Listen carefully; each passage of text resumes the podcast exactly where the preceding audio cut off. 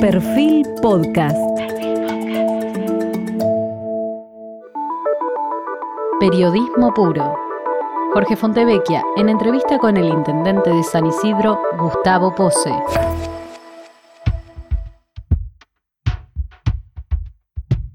Buenas noches.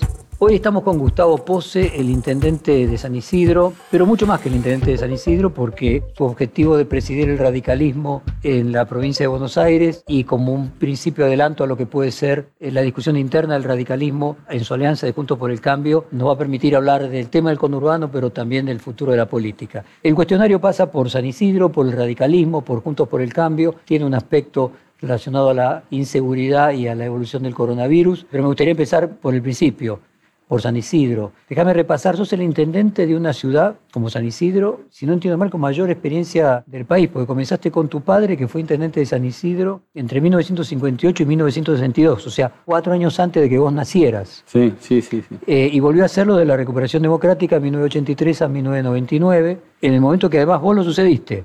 Y si no entiendo mal, no debe haber otro caso. Vos tenés 21 años consecutivos de intendente y tu padre 16 años, casi cuatro décadas de los pose intendente de San Isidro. Sí, la más interesante es la que viví, la que me tocó vivir, que fue la de los 25 años de él, no en las representaciones, sino como pediatra. En aquella época ser hijo de un pediatra en el Gran Buenos Aires era como ser hijo de un astronauta, ¿no? Y eso lo vi a él después como intendente cuando yo entraba a la facultad.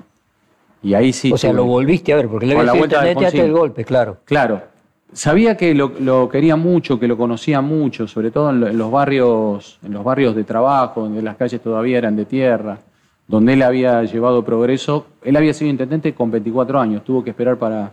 Gana con 24 años, asume con 25. Que era la edad mínima. Que es la, edad mínima para los intendentes. Y en realidad me formé con, con la imagen de la chaqueta blanca de él, ¿no?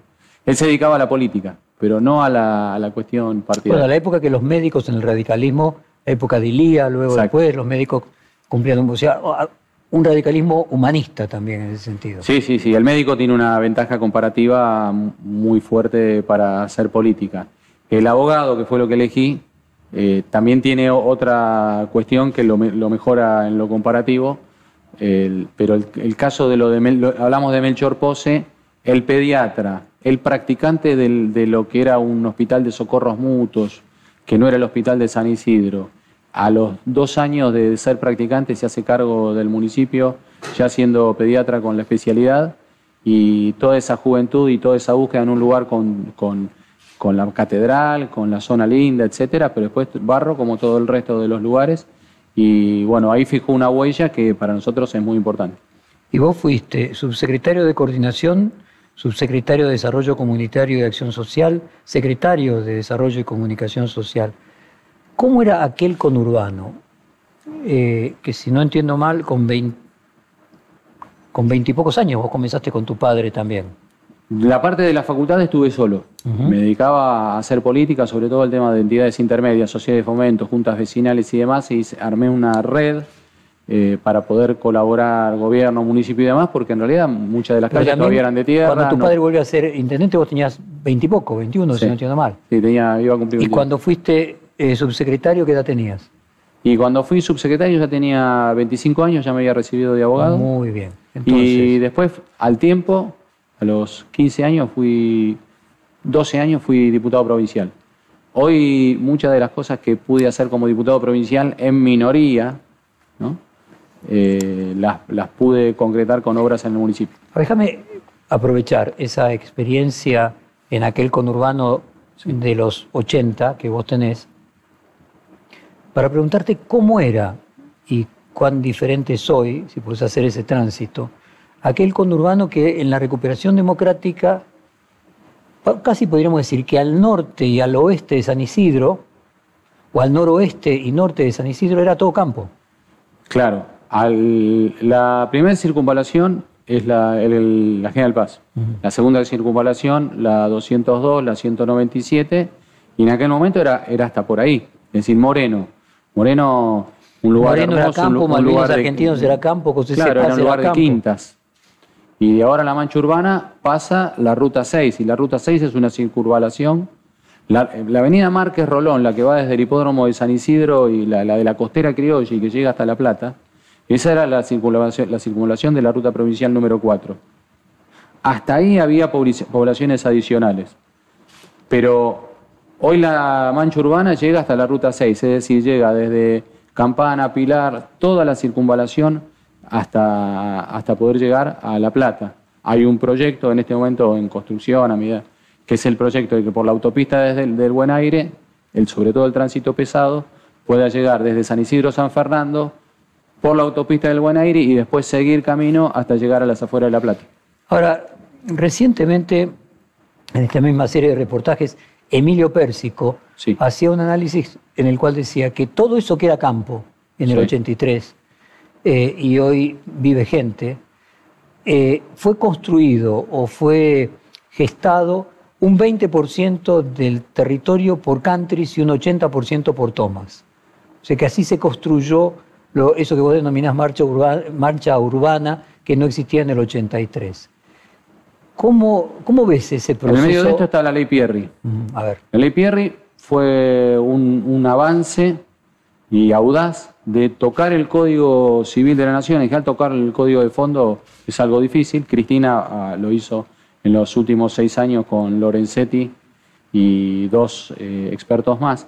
Pero Pierri tocó la, la famosa ley Pierri, es que las personas que tenían la libreta del loteo, tuviesen la oportunidad de poder escriturar, que en aquella época era muy caro, entonces con un justo título y 10 años en el lugar, se podía tener una primera escritura, a través de casas de tierras y demás. Después, como todo, buenas ideas y de buena fe, vienen en el desmadre de la, ocupación, a veces usando la denominada ley Pierri. Eh, eso genera una muy mala cultura. Ahora, hay que distinguir bien. Una cosa es eh, lugares que, tienen sus cascos urbanos, gente de trabajo, industria. Y otra cosa es, la toma técnicamente es una usurpación, la usurpación es un delito. El derecho a la propiedad tiene que ser preservado y no puede ser normalizada la conversación entre vos y yo y dejando que así nomás eh, alguien dice, bueno, esto fue mitad country, mitad tomas, o 20 y 80, porque no se puede normalizar la, la conversación así. Independientemente de que no se la normalice, eh, asumiendo de hecho que fue así, digamos, cómo se pobló, cómo el conurbano pasó a multiplicar por cinco su población. Evidentemente. Había loteos anteriores, la primera parte viene con la ley Pierri. Había loteos y mucha gente tenía las, las libretas de los loteos. Los loteos, ¿cómo eran antes? Eran Camar, era Luchetti, eran Ditulio. Entonces, yo no lo llegué a ver, pero sabía que tal vez a tu papá lo visitaban en, la oficina y alguien como inversión le decían, ¿querés comprar lotes en José Cepaz o en Berizo? Porque se, pensaba que todo iba a progresar, entonces ibas comprando lotes porque era una forma de ahorrar en el país, en la ciudad, en las cercanías. Bueno, lo que, lo que ocurrió fue que mucha gente pudo acceder mediante la libreta de loteo y otra gente fueron organizados y ocuparon el lugar y hicieron uso de la ley Pierri con casas de tierras yo creo que la primera parte de la ocupación fue sobre los lotes. La siguiente parte es esto que viene ahora, que es ya la parte bárbara, por así decir, que es utilizar la necesidad de la gente para organizarlos e ir y con cintas de, peligro hacer la, la primera fragmentación, ocuparlos y después crearle un problema a las familias, ni qué decir a los vecinos y después al, al Estado todo, al Estado de la gente, ¿no? en el sentido de que no tienen ni agua, no tienen obviamente gas, no tienen eh, servicios cloacales, no tienen pavimento, no tienen acceso al colectivo, no tienen, no tienen, no tienen. Ahora, Pérsico hacía una crítica a los intendentes. Obviamente no es lo mismo San Isidro que no había campo, eh, pero bueno, vos te puede dar la perspectiva, la suficiente distancia para a lo mejor hablar con cierta ecuanimidad. Sí. Eh, que un lugar como Moreno, que era campo. Él decía, Pérsico, que a los intendentes le terminaba resultando más cómodo un country que crear un loteo eh, para que hubiese una urbanización tradicional, porque el country se paga él mismo la seguridad, construye él mismo los caminos interiores, eh, mientras que si se urbaniza, el Internet tiene que construir asfalto, tendido de elementos de comunicación, paradas de colectivo. Es correcto decir que desde un punto de vista de la demanda para un intendente es mucho mejor, no sé, como le pasó a Tigres, si sería la, la, pregunta adecuada, mucho más conveniente que vengan un montón de countries. A ver, aunque sea San Isidro y tenga una imagen de glamour y todo esto, yo vengo de un lugar donde mm, hay muy pocos barrios cerrados. Eh, San Isidro es la sede del obispado. El anterior obispo, el segundo obispo de San Isidro, que es muy conocido, Jorge Casareto, el actual obispo, que es Oscar Ojea, el presidente del episcopado. San Isidro no, no tiene capillas, ni tiene menos aún parroquias adentro de los barrios cerrados ni en zonas equidistantes de los barrios cerrados, porque lo que tiende es a que todo el mundo se mezcle. Las Lomas, que es un lugar prestigioso de San Isidro, su iglesia la tiene en la Calabria, en el barrio de los Tanos. Es, esa es nuestra idiosincrasia y no es un tema confesional. No y, no, es el caso de San Isidro, porque además era un lugar que ya está urbanizado hace un siglo. Los intendentes y los buenos intendentes resistieron todo lo que pudieron el hecho de que los lugares fueran usurpados, aun cuando había estado de necesidad, para eh, construir estos, estos loteos, que en definitiva son eh, villas de emergencia, son asentamientos, técnicamente son asentamientos, donde le falta exactamente de todo. El gran problema, la razón por la cual Raúl Alfonsín, cuando nace la democracia, no era un proyecto de ensoñación cuando él decía hay que llevar la capital federal a Viedma. Era para cortar la tendencia que se iniciaba, que era la del, hacia la mega ciudad.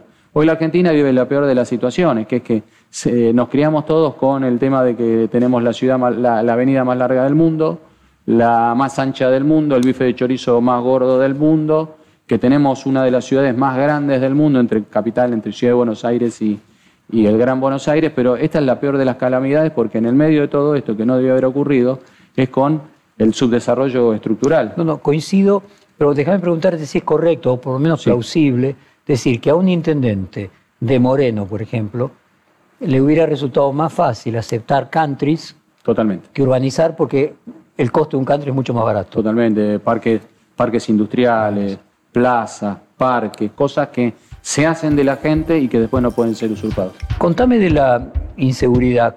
Vos sos el único, o creo que casi el único, intendente junto con Mario Isi que les tocó cruzar el 2001 siendo intendentes. y Mario Isi en este mismo reportaje pronosticó un futuro de catástrofe eh, y un aumento de la inseguridad muy notorio. Eh, ¿Cómo afectó estos 200 eh, días de distanciamiento social la inseguridad en San Isidro? La primera parte de la, de la pandemia era como que no pasaba nada, era como que se cuidaban del, del virus los, los delincuentes. ¿no? la, promediando, comenzó una, una, cuestión sobre todo con el tema de motos y en las cercanías de las autopistas. Nosotros tenemos muchos barrios de todas las clases sociales en las cercanías del acceso a Tigre y de la autopista panamericana, la autopista del Sol.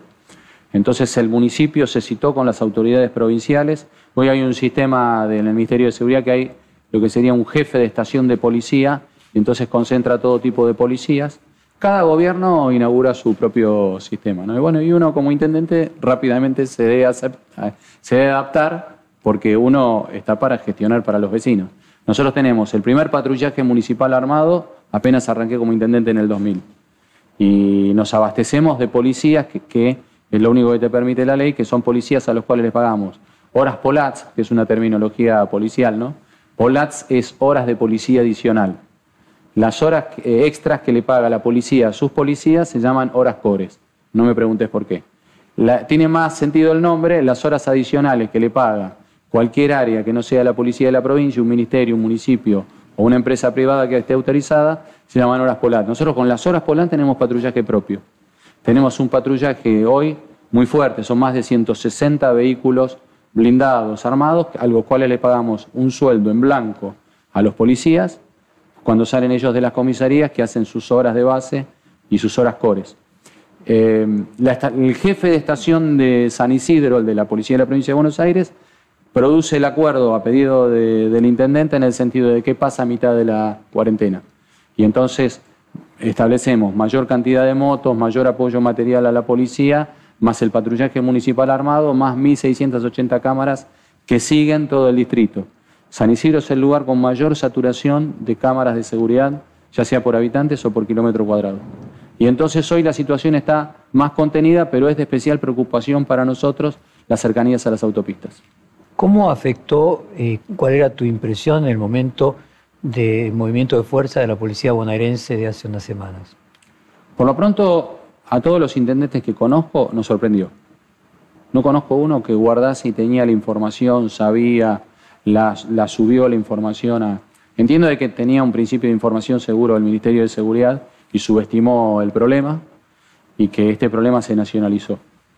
Eh, cuando vimos que, sobre todo los que vimos en las cercanías, que la residencia presidencial estaba rodeada por policías, que ellos mismos se llevaban los patrulleros de todos lados, ellos mismos usaban los megáfonos, ellos mismos usaban las radios, y bueno, ahí sí, ya nuestra presencia dentro de la residencia presidencial era necesaria, estaba justificada y teníamos que estar los de todos los partidos políticos.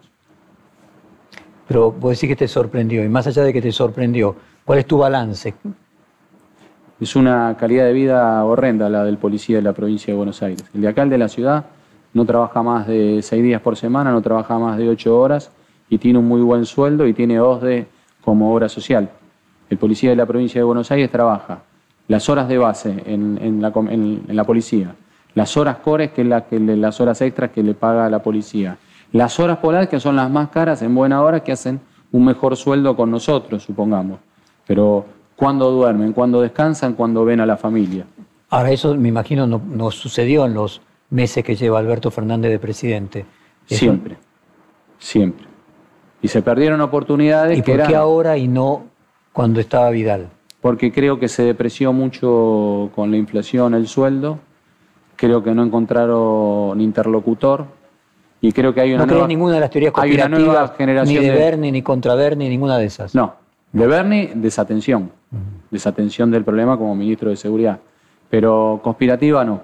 Lo que sí creo es que hay una nueva generación de policías que sí es cierto que se distraen muchos momentos con el tema del uso de redes y creo que se fueron armando focos en distintos lados. Decime, eh, a ver si te interpreto, vos decís que normalmente los sindicatos parten de la base de tener a toda la gente junta. Es muy difícil tener un sindicato donde la gente está separada.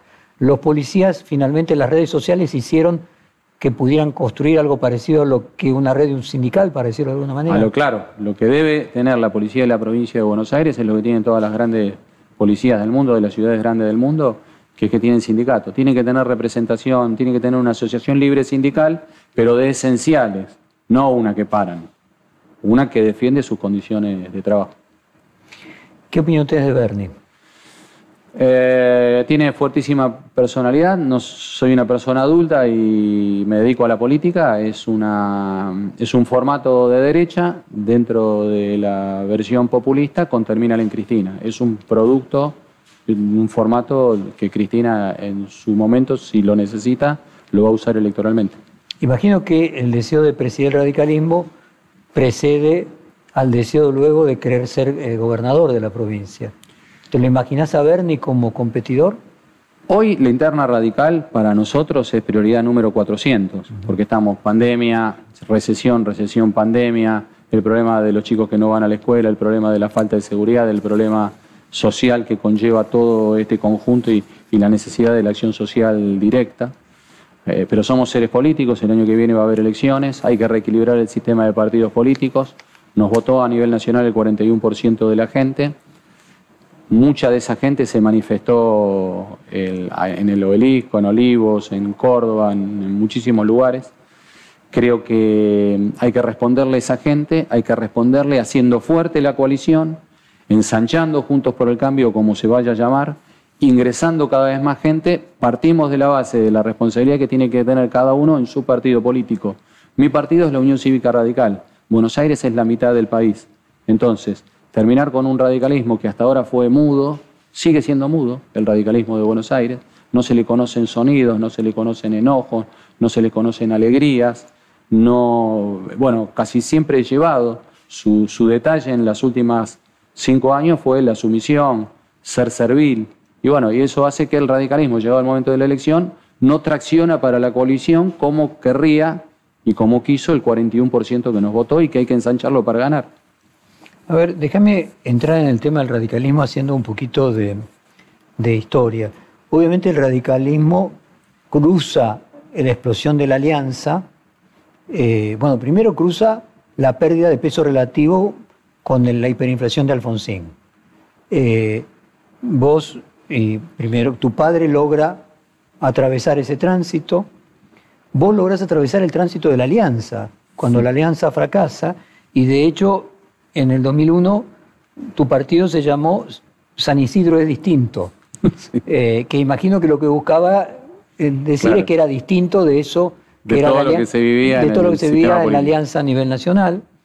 Eh, luego en el 2011, en otra de las reelecciones que vos tuviste, el partido era Unión para el Desarrollo Social, Ahí hicimos lo de eso con Ricardo Alfonsín y con De Narváez.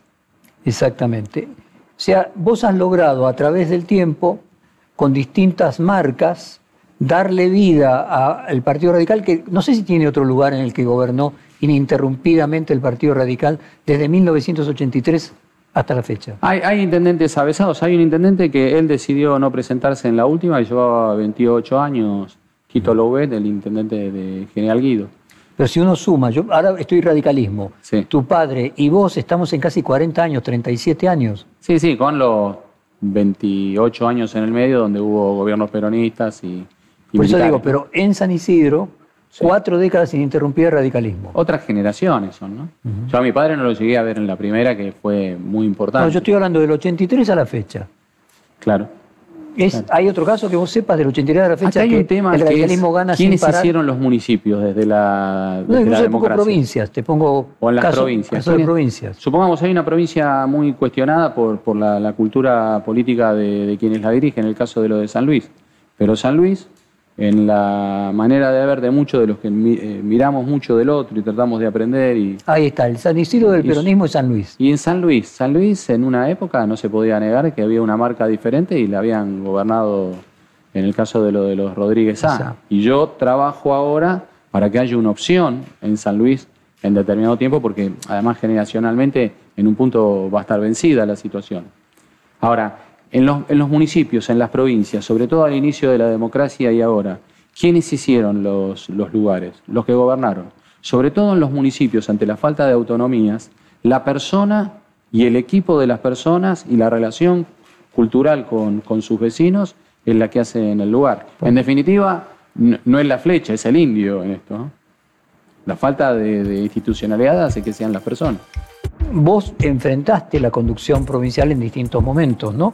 En 2012 te dividiste cuando podríamos decir que había una línea eh, que se orientaba hacia Leopoldo Moró en la provincia. Ahora recientemente, junto con Emilio Monzó, también construiste una línea que se llama No, hay un bloque que Cambio se llama Federal. hay un bloque que se llama Cambio Federal. Cambio Nuestros Federal. legisladores están reunidos por porque mientras que en el sistema nacional, en el Congreso de la Nación, hay interbloques, muchos bloques y todos nos juntamos en Juntos para el Cambio, eso se impidió en la legislatura de la provincia de Buenos Aires. ¿Y qué te pasó al ver a Macri atribuirle su fracaso a no haberse dedicado él en lugar de haberlo delegado, haber delegado en Monzó la discusión política? Lo dijiste vos, no yo. vos, vos dijiste al no haberse dedicado él. Sí, y delegado. Claro, bueno. eh, creo que no, se, no creo que cumplieron una gran labor tanto Frigerio como Monzó.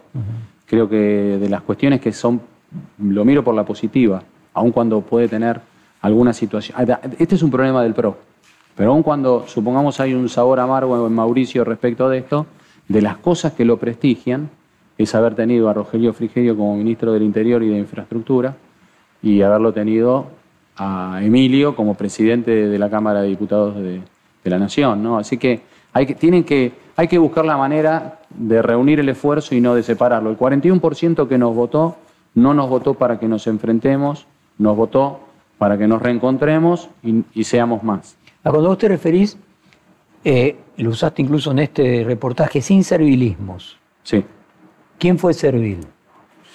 Bueno, la conducción del radicalismo, a ver, hagamos la situación. El- la provincia de Buenos Aires, casi de manera aleatoria, pero todos luchamos por eso, se llega a la gobernación. El vicegobernador era radical.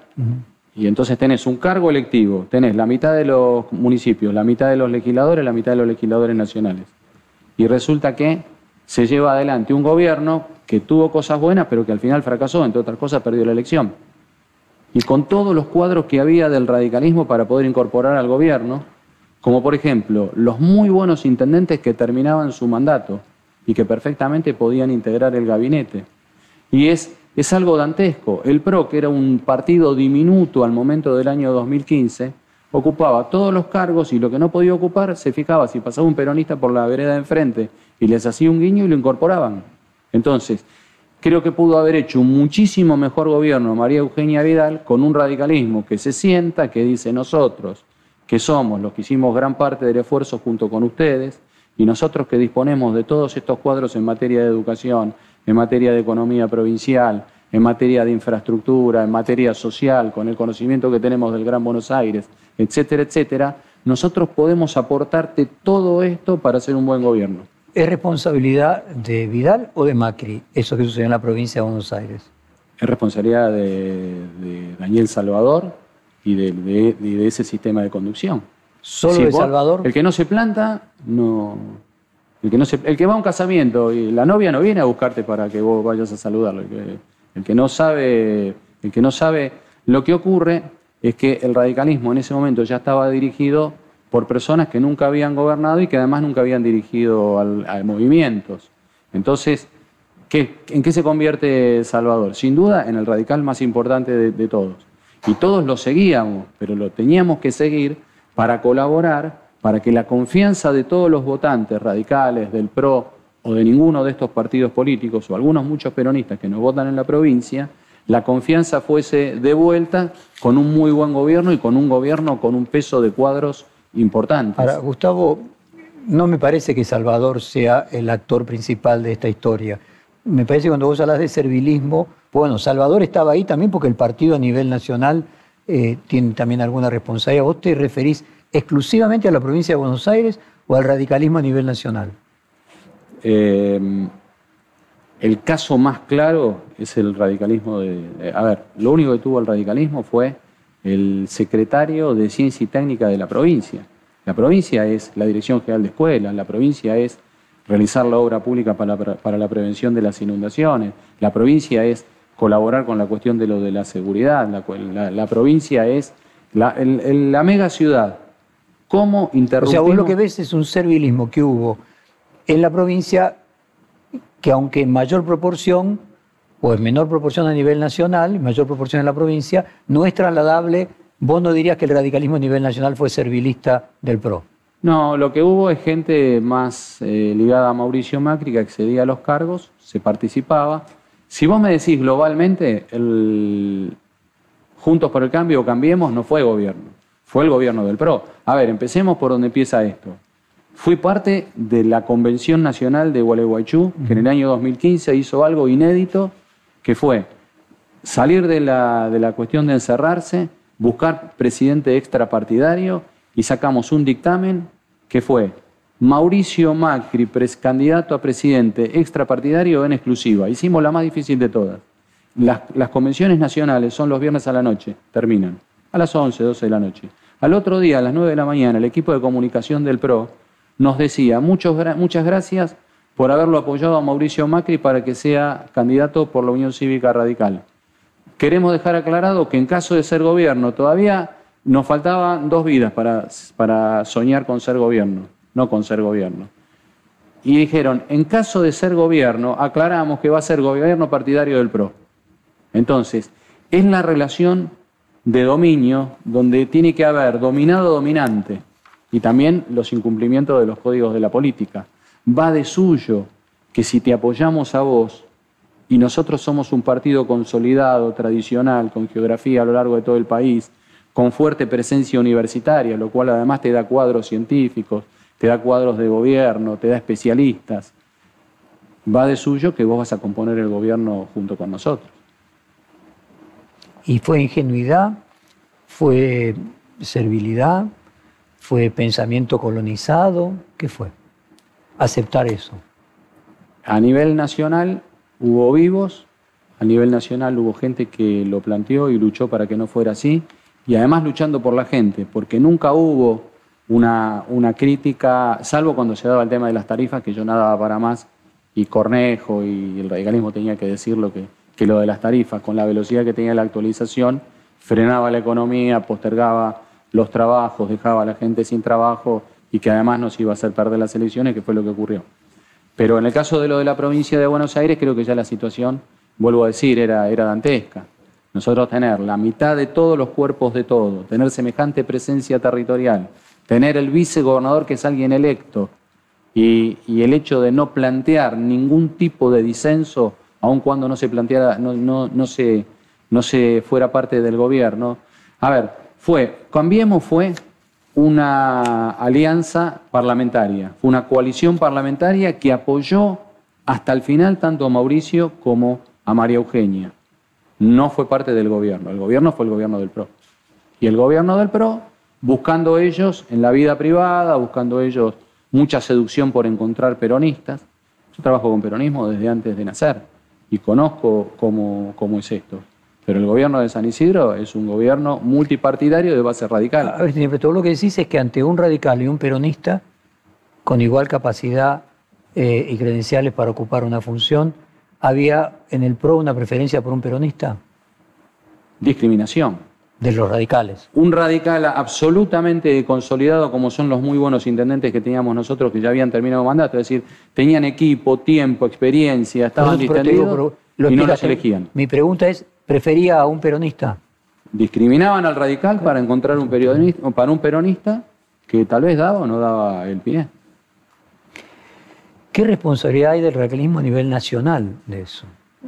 No, la, base del problema es. La mitad del radicalismo está en Buenos Aires, con lo cual la base del problema está en la falta de conducción. y en eso, cuando hablo de la de Los líderes más importantes aparecen los gobernadores que están en el interior, ¿no? O sea, uno tiene recuerdos de Gualeguaychú, Morales eh, por un lado, Sanz por el otro, composiciones pero todavía no era, todavía Morales no era gobernador. No, venía de ser presidente de la Cámara bueno, Y Sanz después no, no, no tuvo y Morales había sido candidato a vicepresidente. O sea, nosotros, por ejemplo, vamos junto con Sanz. Mi referencia, no quiero dar vueltas, mi referencia en el radicalismo nacional es, es Ernesto. Eh, es, no, es Enrique Nosiglia mi referencia. Y él hizo todo lo posible para, para que el radicalismo siguiese conectado, vigente. En el caso de lo de Sanz, que es una personalidad muy importante a ese momento, él lo que no se puede negar es que queda desconectado del resto del Pero radicalismo en Gualeguaychú, eh, tu posición. En Gualeguaychú, mi posición, era la, que se votó. y la, de Macri. y la posición de Ernesto. Hice la más difícil de todas, junto con Ernesto y junto con, con Coti. Y junto con, Ahora, en ese, en ese momento que vos compartías con Ernesto y por el otro lado Morales era el que tiene una posición más crítica. Bueno, de hecho Morales llega con las dos boletas, ¿no? Exactamente. Con la de Massa y con la de Exactamente. Bueno, Mendoza también tiene la de Massa, sí. habría que decir. Sí, sí, sí, también, también. es verdad. bueno, ¿hay algo de, ¿cómo calificarías? ¿Ingenuidad a partir de Gualeguaychú? ¿Hay algo de sumisión? Yo usé la palabra... A nivel nacional, Sí, digamos, a nivel nacional, vos compartiste, hasta ese momento vos compartiste. Y después lo que viste es que lo que se consiguió no guardaba relación con las expectativas que tenían. Claro. ¿Se hizo algo a posteriori? No pudo haber paso. No se pudieron dar paso a nivel de la provincia de Buenos Aires. Digo, había incumplimientos muy, muy fuertes. Entonces nosotros ahora, partiendo de esta base, porque si no la gente nos ve hablando de interna del radicalismo y capaz que nos encierran por locos a vos por dirigir el medio y a mí por, por tener responsabilidad No, no creo, porque las elecciones de 2021 están ahí y van a definir el futuro. Hoy, hoy, no es prioritario, pero cuando pase la pandemia se van a dar las elecciones en la interna del radicalismo. Nosotros somos renovación con interna, porque ya están hechas las listas desde el 11 de septiembre, y pedimos que se pasara para después de la pandemia la elección. Nosotros somos renovación, a partir de hacernos cargo de esto, llamado a la unidad, amnistía para todos los radicales que no están adentro del partido. Se debe ser grande, el radicalismo es la casa. El, país tiene dos entidades político-culturales muy fuertes. Una obviamente es el Partido Justicialista, otra que es patrimonio social, político, cultural de todos los argentinos, lo voten o no lo voten, que es el radicalismo. Entonces, el llamado a que todos puedan volver a la casa y confirmar el frente, confirmar Juntos por el Cambio, confirmar cómo vaya a ser, para poder ensanchar el 41%. Vos mencionaste a Nosiglia. ¿Hay una responsabilidad de Nosiglia en esa actitud de servilismo con el macrismo? No, no, él hacia adentro tuvo, bueno, lo pagó. O sea, no, no, es, no es un chiste que, que sus, hombres ya no estaban en el gobierno. No es un chiste, una cuestión final, digo. ¿Dónde nace el vínculo donde todos lo ayudamos a que ingrese a la vida pública Mauricio Macri? Boca.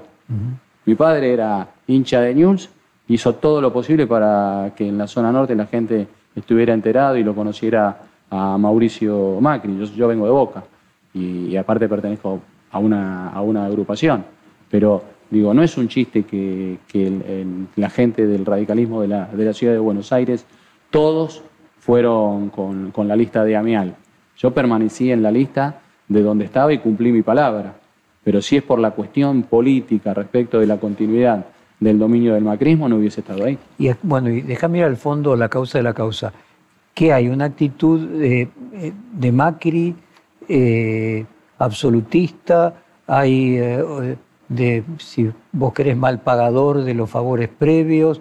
¿Hay ingratitud? No pertenece al medio, no conoce, no conoce esto que ustedes, mm. los periodistas, los comunicadores, tienen sus, sus propios códigos, que no son códigos ocultos, son eh, se ayuda, se busca el mejor, cuál es, quién debe acceder al cargo, el mejor. Si el mejor es radical, es una profesión liberal. Si el mejor es eh, radical, no lo podemos discriminar. Eh, no quiero dejar pasar la idea de que se comporta corporativamente. Claro. pero entiendo que en el caso de la política estamos hablando de algo que no es corporativo, son partidos políticos. entonces la pregunta es, hay una responsabilidad del radicalismo de haber adoptado esa actitud. El PRO no tiene cultura política, el PRO no tiene cultura política conducido de esa manera como lo hacía Mauricio Macri y su pequeño acompañamiento, no tenía cultura política para conducir y para ser socio en una coalición. el radicalismo es Alfonsín, es Ilía, el radicalismo tiene esa cultura política de hacerlo con el otro. Y hoy, ¿vos crees que después de el fracaso, si el fracaso enseña lo que viste de Macri en su última aparición en un reportaje. ¿Sentís que el PRO está cambiando o que puede tropezar con la misma piedra? Depende del radicalismo. Si el radicalismo es fuerte, formado, claro, en la el radicalismo siempre es la búsqueda del acuerdo. El radicalismo no es ir a lastimar al actual gobierno. El radicalismo es, el actual gobierno tiene que enfrentarse con nosotros en las próximas elecciones. Pero mientras tanto, el radicalismo es un factor de estabilización. A ver, te lo pongo en estos términos. Vos apoyaste a Massa en el 2013 fuimos muchos radicales, el PRO entero, para crear las condiciones para que se pudiese dar el 2015. Si nosotros no hacíamos eso, no había 2015, había RR. Exacto. Entonces, vos apoyaste a Massa en el 2013, igual que Macri. Igual que Macri. Eh, y hoy tenés una alianza con Monzó, eh, que Monzó era quien más insistía, luego del 2015, de que había que hacer una alianza con Massa. Sí. Hoy, en retrospectiva, ¿ves que fue un error haber dejado a Massa suelto para que finalmente en su eh, derrota en el 2015 eh, quedase a disposición de volver al peronismo? Sí. ¿Y que ese fue el error político de Macri? Uno de los errores, bueno, los primeros errores son de gestión de gobierno, las tarifas, dejar a la gente sin, sin comer pizza el día domingo para mirar fútbol y, y que se cerrara después la pizzería del barrio, digo, ese o sea, el primer error fue su política económica. Sin duda. Y desde el punto de vista político. La gestión no era un gabinete fuerte. Y desde era, el punto de vista un gabinete, Era un gabinete de amigos, ¿no? Parecido puede estar pasando. Vos planteás, por un lado, el modelo económico, por otro lado, el modelo de gestión. Yo estaba en la política. Sí. El error político fue, en el 2015, después de haber ganado, no haber seguido el consejo de Monzó de incorporar a Massa. Sí. Y, Repetir lo que había hecho cuando lo llevó a Davos y después continuarlo. Exactamente. A ver, eh, y, sigue, y sigue presente la idea que hay que ensanchar el 41% por vía del método de la apertura. ¿Compartir lo que dice Ernesto Sánchez, que ese 41% del año pasado es 50% este año? No, todavía falta la elección, todavía faltan muchos meses y no hay que subestimar a la unidad peronista. No, digo, el único que le ganó al peronismo unido fue Raúl Alfonsín. Al peronismo se le ganaba antes del peronismo, valga la redundancia, se le ganaba en épocas de proscripción y el único que le ganó unido fue Raúl Alfonsín, porque en la alianza ya había peronistas con nosotros, que era el Frepaso. Con lo cual digo, no hay que subestimarla y menos aún subestimarla en la provincia de Buenos bien, Lo que vos planteás es que la clave era incorporar parte del peronismo a junto La clave es, ser abiertos, lo de Pichetto fue un, fue un acierto y lo de Pichetto fue obra... ¿Pichetto también fue de Monzó? Fue obra del, radicalismo, eh, fundamentalmente, el radicalismo, Frigerio y Monzó y le llevan la idea y, con, y como debe ser, el que presenta la situación es Mauricio Macri. Pero nosotros en la Convención Nacional éramos el sector que convalidábamos nuevamente, igual que en Gualeguaychú, en el 2019 convalidábamos sostener Cambiemos, Juntos para el Cambio y ampliarlo. Y la ampliación no era que imponíamos un radical, la ampliación fue, y, justo se dio y en buena hora, el tema de lo de Miguel Pichetto, que fue una incorporación cualitativa y cuantitativa que nos permitió hacer una gran final. ¿Imaginas un escenario similar en el 2021 y después del 2021, de la selección del 2021, en el que haya un desquebrajamiento de la coalición gobernante y se cree una oportunidad nuevamente para Juntos por el Cambio incorporar una parte de la actual coalición gobernante, oportunidad que se desaprovechó en el 2015 tras el triunfo de no incorporar a Massa? A ver, incorporar por incorporar, no. Tiene que ver con que un acuerdo de políticas de Estado, para, porque si después sos gobierno te encontrás con el problema este del cual estábamos hablando, ¿no? Que se sale a buscar gente por sorteo para ver cómo se ocupan los cargos. Sí creo que hay que ser abiertos. No deseo nada, deseo que el gobierno triunfe, pero deseo que triunfe y nosotros ganarle las elecciones para ser mejores que ellos. No creo. ¿Cuáles elecciones? Las del 2021 y las del 2023. Nosotros debemos ganar las dos. Imagínate esa hipótesis, gana la oposición 2021. ¿No crees que hay un cisma dentro de la coalición gobernante? No, porque se rehicieron ellos eh, nuevamente. Yo ves que hoy ellos perdieron las del 2009 y se rehicieron en el 2011. Casi ganan las del 2015.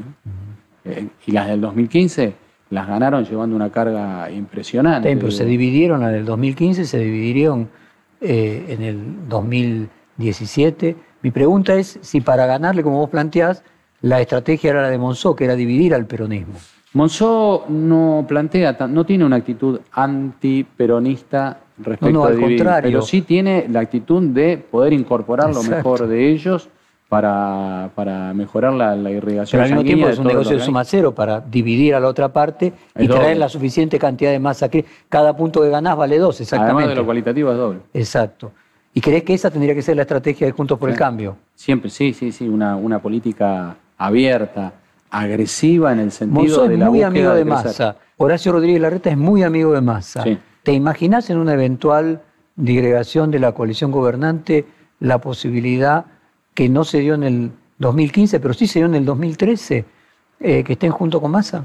Lo que ocurre es que hoy la situación es que Massa está en la casa donde está, ¿no? Digo, Massa es el, el titular de uno de los poderes del Estado y lleva adelante, le guste o no le guste, y entiendo que tiene que ver con la ética de la responsabilidad, lleva adelante políticas que no tienen que ver con su cualitativa. ¿no? Simplemente para poner en, eh, autos a la audiencia que no siga tan de cerca la interna radical, a vos te apoya Estorani, Lustó, Casela y te enfrentás a Maximiliano Abad. Eh, gente muy cercana a Ricardo Alfonsín, eh, digo, por ejemplo, una de las últimas intendentes de Chas Comus, Liliana Denot, eh, que además fue legisladora provincial, que nos representa. ¿Hay un radicalismo de derecha y un radicalismo progresista? Eh, hay, algo que se pueda explicar de esto de alguna manera hay una con las categorías clásicas de la política? Hay una reunión de distintos movimientos radicales con fuertísima presencia de mujeres salientes, de mucha trayectoria partidaria, rectoras de universidades nacionales. Quien me acompaña, por ejemplo, es la vicerrectora de la UNOVA, que es la Universidad Nacional, que nace con la democracia y que tiene sede en Junín. El, a ver, el, primer delegado del Comité Nacional pertenece al movimiento de, Lustó, es eh, Pablo Dominicini, él fue, ministro, él fue viceministro de Educación, secretario de Políticas Universitarias y es el actual rector de la Universidad Nacional de Adrogué. explicar las diferencias eh, con tu adversario y lo que tu adversario representa. ¿En qué la sintetizarías? La, otra lista, la que tiene que haber, por acá hay una interna, tiene que haber otra lista, es, la continuación de lo del 2015, 2016, 2018 respecto de este tema. Son los mismos. ¿Y, quién, ¿Y perteneció a la mesa durante las últimas dos elecciones. Se trata de la sumisión de la cual estábamos hablando, de que en modo alguno ayuda al PRO. El PRO necesita de un radicalismo socio pleno, liderar juntos, incorporar más, crecer el 41%, dar la fuertísima batalla, pero de manera leal, sin proscribirlos, con, con el peronismo, donde está la, la cuestión. En el Gran Buenos Aires, la situación es así. Última elección, elección final. Macri hace el sprint final. Se acerca, se acerca, se acerca, se acerca. 2.550.000 votos de diferencia de los Fernández sobre Macri Pichetto. De los 2.550.000, 1.600.000 votos de esos son en los kilómetros del Gran Buenos Aires. Entonces, ¿qué es lo que nosotros decimos? Un radicalismo fuerte, presente, socio pleno, ir a esos lugares a disputar sobre la base del deseo, la búsqueda, el logro de políticas de Estado en, donde nunca se habla de lo que tiene que ver con una política de Estado. Ya te tocó competir con otro marplatense, ¿no? Porque en, su momento también competiste con Montenegro, si no recuerdo mal. Sí, sí, somos, tenemos una buena relación con Guillermo anterior, anterior. Ahora, además está haciendo una buena gestión en. ¿No hay un elemento en el que atraviesan eh, no solamente la interna radical, sino la interna, de Juntos por el Cambio? A vos eh, ser aliado en la provincia de Buenos Aires de Monzón, ¿no hay en eso ya un escalamiento de que no es la interna simplemente radical, sino de que hay un posicionamiento respecto de la mirada completa de Juntos por el Cambio. No, pero así como tengo una muy buena relación con Monzó, con Frigerio, con Sebastián de Luca, con Marcelo D'Aleto, etcétera. Con el propio Montenegro. exactamente. Así, bueno, la misma relación la tengo con, también con Guillermo Montenegro, aunque no definamos juntos que vamos. Es una interna, es una interna donde el radicalismo tiene la técnica, que es que vota el afiliado radical. El PRO tiene otra técnica que es un sistema más gerencial. ¿Quiénes apoyan a tu adversario? ¿Qué figuras nacionales del radicalismo eh, bueno, a tu adversario? están, mm, posiblemente los que están más ligados a, la cuestión. dame nombres propios. Em, y entiendo de que el visible es Negri, Negri y posiblemente Ernesto Sanz, pero no conozco bien la, opinión de, de, él. En el caso nuestro, el paraguas, el resto de los grandes dirigentes radicales no se han expresado, me refiero, eh, por ejemplo... Cornejo llega a la presidencia junto con nosotros, eh, no, no se expresa, dice que no, obviamente, además no deben, el de afuera de la provincia no debe participar. Ahora, nosotros decimos que nuestro paraguas es Martín Lustó. Cuando hay una cercanía, en el radicalismo tiene una tradición cuando produce un movimiento de renovación que en la jerga antigua es Capital, Buenos Aires, Córdoba, Santa Fe y así se produce en todo el país. Bueno, la ciudad de Buenos Aires tiene una interna importante que viene desde febrero y se posterga por razón de pandemia, también tiene dos listas. Y en el caso de lo de la provincia de Buenos Aires, también el hecho de lo que trabajamos con el movimiento de evolución de Martín Lustó, busca que establecer reglas internas para el funcionamiento, para que el que pierde por un voto en un bloque o en un distrito no quiere decir que el que perdió por un voto queda afuera y el otro queda con todo. Y también para que haya reglas para funcionar, viniendo de la mala experiencia, de cómo funcionar adentro del frente. Es decir, cómo funciona dentro de la relación con el PRO y con todos los partidos políticos que estén. Bueno, entonces esas reglas se escriben para qué?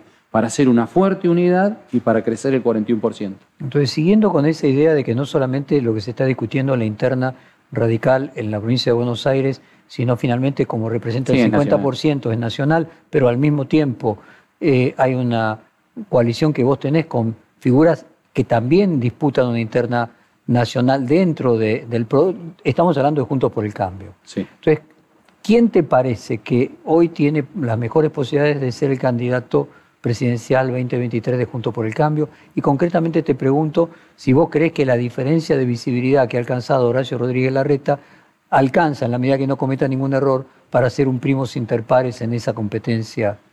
Horacio y Martín Lustó son los dos que están en la pole position. ¿No lo ves a Martín eh, compitiendo en la ciudad de Buenos Aires? Sería su deseo y sería que le den reglas de juego para poder participar, ¿no? ¿Y no ves al mismo tiempo... Digo, ¿le, dan paso?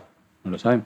Pero bueno, su deseo sería competir por jefe de gobierno de la ciudad. Su deseo es eh, establecer estas reglas desde la provincia de Buenos Aires, desde la ciudad de Buenos Aires, desde cada uno de los lugares, en, una conducción integrada, de modo tal de poder hacer crecer el radicalismo y que el radicalismo tenga, pueda establecer conductas de sociedad en Juntos por el Cambio. ¿Ves desde el radicalismo la amenaza de que eh, figuras del PRO de la provincia pasen a competir en la ciudad y figuras de la ciudad pasen a competir en la provincia, concretamente que Vidal termine eh, siendo la candidata eh, a suceder por parte del PRO a Rodríguez Larreta y que al mismo tiempo figuras del PRO de la ciudad pasen a la provincia?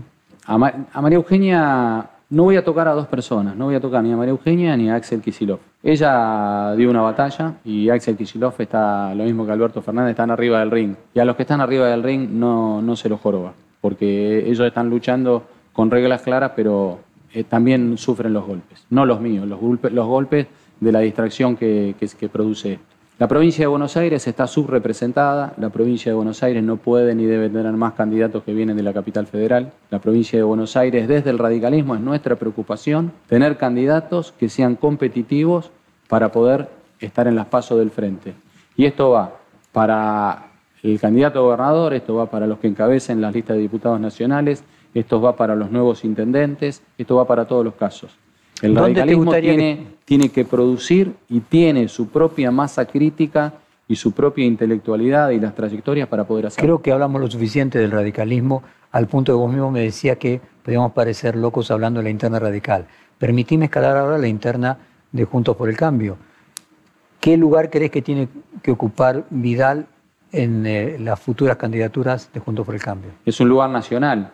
Ella tiene sin duda un lugar en, en la fórmula el de arriba y el de abajo, en la fórmula presidencial, sin duda. O sea, la ves como eh, candidata a presidente o a vicepresidente. Sí, eh, puede ser perfectamente candidata a gobernadora, pero hay que restituir las condiciones de cómo se forma la coalición. El radicalismo tiene que estar vivo. Si no, le va a pasar como la última vez, que lo, durmió tanto al radicalismo que terminó paseando un perro muerto.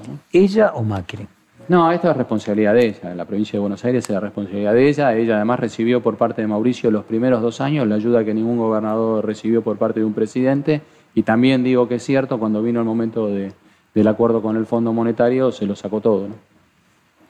Decime, mencionabas que Kisilov te merecía respeto porque estaba eh, arriba del ring. Pero viene de la capital federal.